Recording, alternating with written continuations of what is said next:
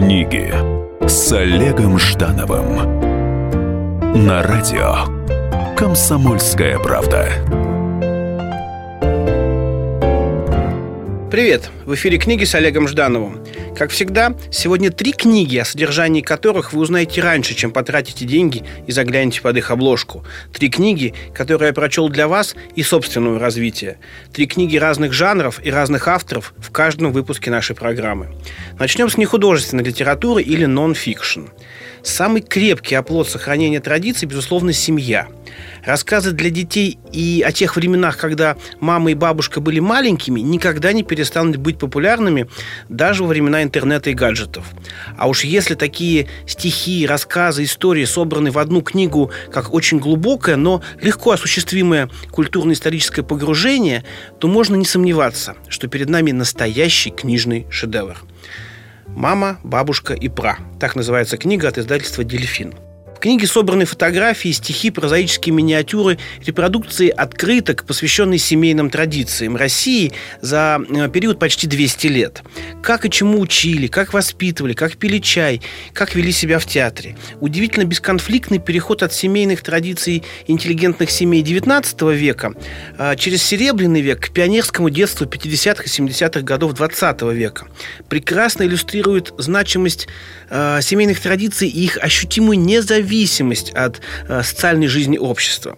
Авторами этой удивительной книги э, стали Афанасий Фет и Михаил Лермонтов, Дмитрий Мережковский и Иван Бунин, Марина Цветаева и Саша Черный.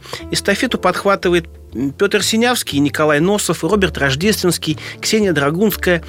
Дань современным формам в книге отдана в жанре мультиформатности. Кроме стихов и прозы в книге встречаются кулинарные рецепты, короткие информационные блоки о моде, транспорте и множестве других занятных фактов. А, например, вы узнаете, что мальчики 19 века не носили брюки до пятилетнего возраста и вполне органично чувствовали себя в платьицах. А знаменитые детсадовские колготки были подсмотрены сотрудниками детского мира во время одной из заграничных командировок. Не менторская интонация в рассказе о взаимосвязях между поколениями и плавной преемственности семейных и домашних традиций создает из лоскутков различных эпох ткань общей истории нации. Книга как будто звучит еле слышно слышной мелодии, и если бы существовал объективный рейтинг книг для семейного чтения, книга «Мама, бабушка и пра» заняла бы и долго удерживала бы лидирующую позицию. А теперь обратимся к категории fiction, то есть к художественной литературе. Э, в очень многих произведениях современной литературы и массовой культуры в целом все ясно сразу, буквально со второй страницы. Мотивацией не бросать чтение э, стало нежелание искать замену, э, тем более, что, скорее всего, в другой книге будет тот же сюжетный эмоциональный эффект. Иногда возникает ощущение, что книги в жанре детективов и психологических триллеров пишутся э, путем заполнения заранее подготовленных блоков в какой-нибудь программе на рабочем столе компьютера. Передо мной книга «Звезда Одессы» от издательства «Азбука Атикус». На литературном фоне, описанном выше, роман «Звезда Одессы» является исключением и несет в себе нечто парадоксальное несмотря на то, что место действия романа – это обычный город с обычными людьми. Э, в ощущении тревоги, которая витает в воздухе этой книги и страхах главного героя, слышатся Кавка и Джойс. Слишком много вопросов, на которые нет ответов. Слишком много потенциальной готовности совершить преступление и цинично забрать чужую жизнь. На фоне этих тревожных вибраций так странно и кукольно выглядит чисто европейский портовый город, приятный голос телефонной трубки при звонке в автосалон, милое и отвратительно толерантное описание кота, готового вцепиться вам в глотку. Один из главных героев книги погибает от пули, просто вернувшись к своей машине за мобильным телефоном. Красивой машине, за дорогим телефоном, у прекрасного прекрасного ресторана. Все красиво и как будто понарошку, посреди города, в котором так много красивых женщин, милых детей, демократии, свободы выбора. Если бы можно было сказать о содержании прозаического произведения одним словом, то в романе «Звезда Одессы» совершенно по-особенному звучит слово «увы».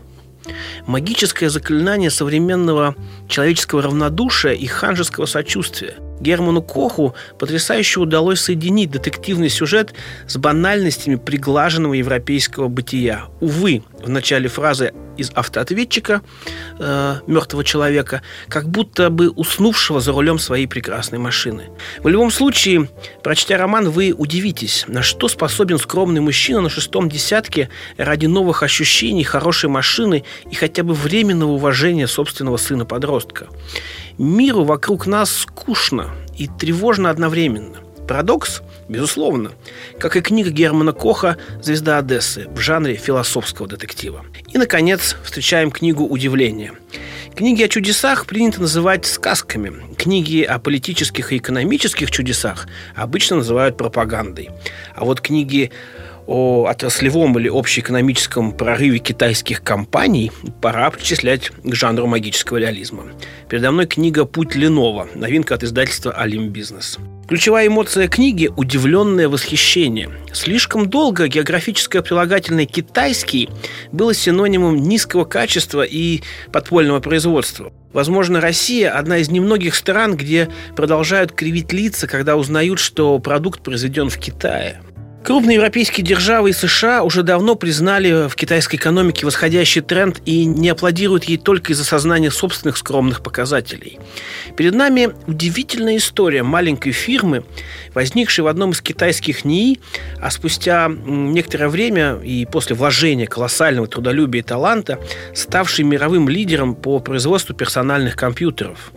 Ключевой пик в истории компании покупка ею одного из подразделений легендарного IBM и активный выход на международный рынок. Компьютеры, ноутбуки, планшеты от этой компании сегодня не сильно отличаются по цене от своих именитых конкурентов. Нет никакого подвоха и в сроки службы или гарантии. Они действительно хорошие и отвечают современным требованиям рынка. Вот какова реальность этой победы. И об этом можно узнать из книги. Оговоримся сразу.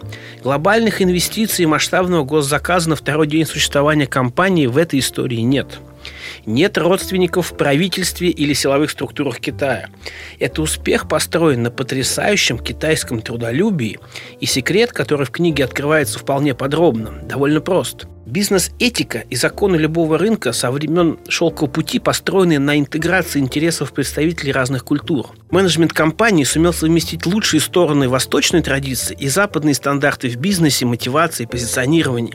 В конечном итоге перед нами книга о том, как, сливаясь Восток и Запад, порождают универсальные бизнес-решения, создающие прекрасный продукт и приносящие весомые прибыли.